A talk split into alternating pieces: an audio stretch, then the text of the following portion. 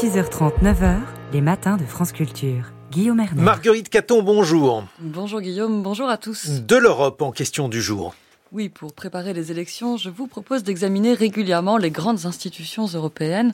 Ce matin, entrons dans la machine de la Commission en charge des négociations internationales.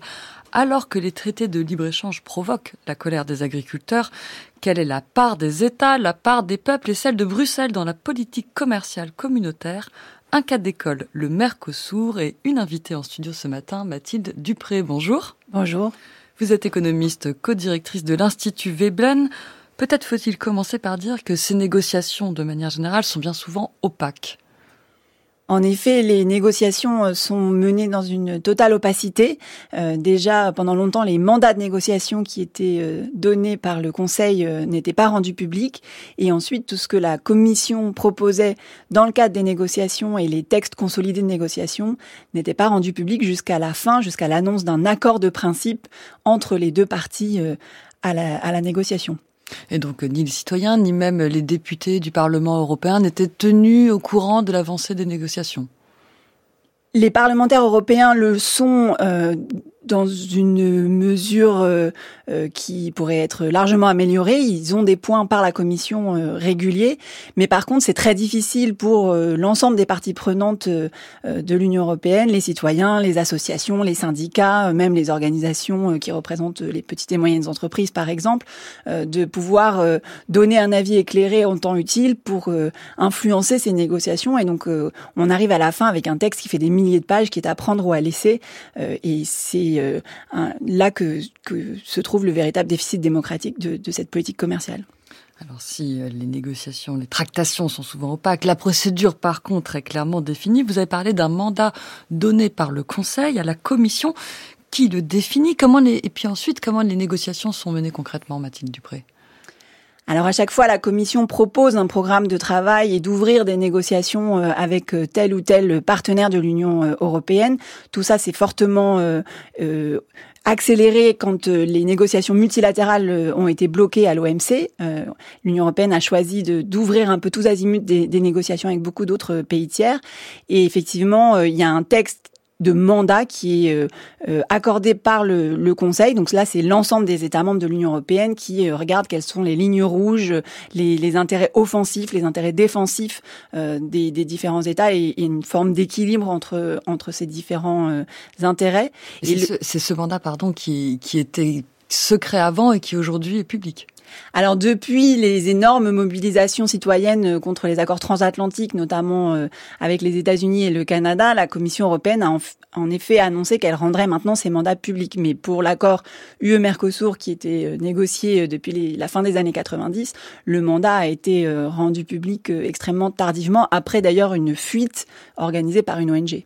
Et alors du coup, continuez, pardon, je vous avais coupé. Une fois ce mandat défini, euh, c'est la commission elle-même qui va mener les négociations, c'est la commission qui est en charge de mener les négociations au nom des 27. Donc ce sont euh, les, les services de la DG euh, Commerce qui, euh, qui sont à la manœuvre.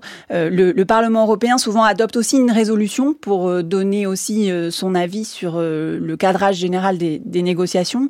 Mais ensuite, effectivement, ce sont les fonctionnaires bruxellois qui, négocient ces, accords et qui rendent des comptes assez au compte-goutte au Parlement européen euh, pendant toute la durée des négociations qui peut parfois prendre des années et des années. Des années et des années. En effet, si on prend pour exemple les négociations entre l'Union européenne et le Mercosur, donc Mercosur, le, le grand marché commun sud-américain qui rassemble le Brésil, l'Argentine, le Paraguay et l'Uruguay, en 1999, on débute les tractations. Bon an, mal an, en juin 2019, on arrive à un accord de principe. Aujourd'hui, quelles sont les étapes qui restent à franchir à ce texte au niveau européen? Alors en fait, euh, on nous dit que les négociations continuent puisque euh, après l'accord de principe annoncé en 2019, plusieurs États ont indiqué qu'ils n'étaient pas favorables au texte tel qu'il était, notamment en raison des impacts qu'il pourrait provoquer sur euh, l'environnement et la santé. On a quand même eu une commission d'experts en France qui montrait que l'accord, rien que pour le volet sur la viande bovine, pourrait générer une accélération de la déforestation de 5 à 25% par an pour les six premières années de, mise en œuvre de l'accord. Euh, et donc euh, Bruxelles, pour essayer de, calmer un peu tous ces mécontentements, avait proposé de, négocier un texte annexe une déclaration interprétative. Donc, on n'est pas revenu, on n'a pas réouvert les négociations sur le contenu de l'accord en tant que tel, mais il y a ces discussions parallèles et c'est un peu la même chose qui avait d'ailleurs été fait sur le CETA pour faire passer la pilule au moment où euh, euh, notamment la Wallonie s'était euh, levée contre la ratification de l'accord avec le Canada.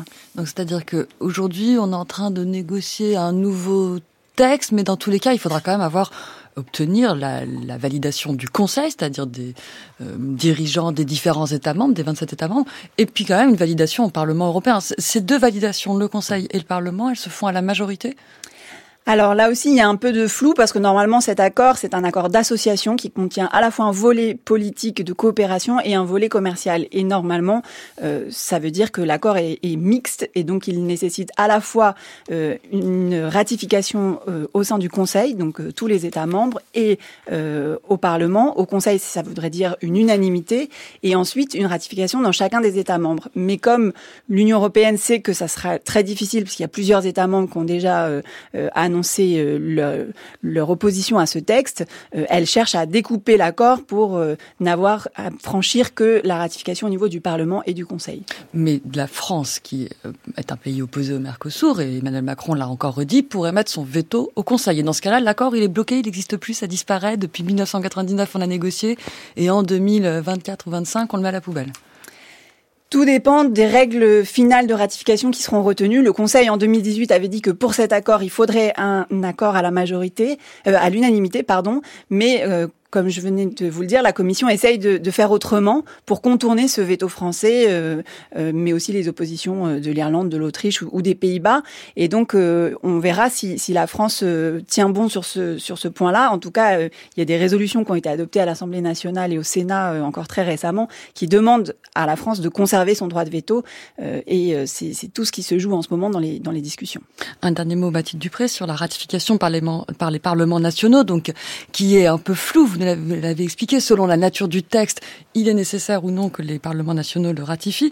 Dans le cas du CETA, par exemple, il est signé en 2016, la France le ratifie en 2019, donc le CETA, c'est le, le, traité de libre-échange avec le Canada, mais dix États membres ont refusé de ratifier, et pourtant, on apprend que depuis 2017, 90% du texte est déjà en application. Alors, euh, comment vous pouvez nous l'expliquer rapidement, Mathilde Dupré? Alors, le CETA était aussi un accord mixte, puisqu'il y avait un volet commercial et un volet de protection des investissements, et donc tout le volet commercial est rentré en application provisoire en 2017 et euh, l'ensemble du texte ne rentrera en application définitive que après la ratification par l'ensemble des États membres. Et effectivement, ça prend du temps. Euh, et même la France, on s'est arrêté en cours de route puisqu'on a eu un vote à l'Assemblée nationale en 2019 et euh, on n'a jamais eu d'examen par le Sénat. Donc en fait, euh, en France, le travail reste à finaliser. Et effectivement, il y a des pays comme Chypre ou, ou l'Irlande où le processus, il y a eu un vote négatif à Chypre et une décision de la Cour constitutionnelle en Irlande. mais pour l'instant, ça n'a pas arrêté le texte. Merci beaucoup Mathilde Dupré économiste et co-directrice de l'Institut Veblen.